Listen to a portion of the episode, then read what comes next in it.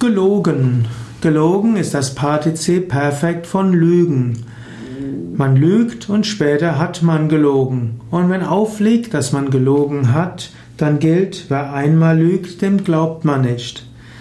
Gelogen kann man auch etwas bezeichnen. Nicht nur ein Mensch hat gelogen, sondern auch Argumente können gelogen sein.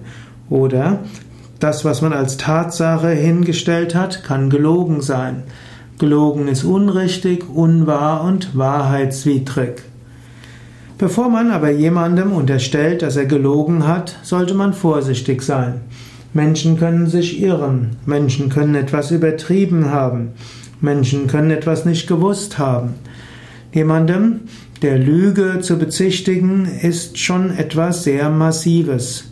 Meistens geht man besser von Irrtum aus oder von Übertreibung, dann lässt man dem anderen die Möglichkeit, Teile seiner Aussagen zurückzunehmen, ohne gleich das Gesicht zu verlieren.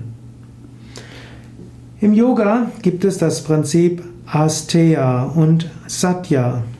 Satya heißt Wahrhaftigkeit, Asteya heißt äh, nicht stehlen. Im Yoga ist also die Wahrhaftigkeit wichtig. Wir wollen die höchste Wahrheit erfahren, Sat. Man kann die höchste Wahrheit nicht erfahren, wenn wir auch im Alltag lügen.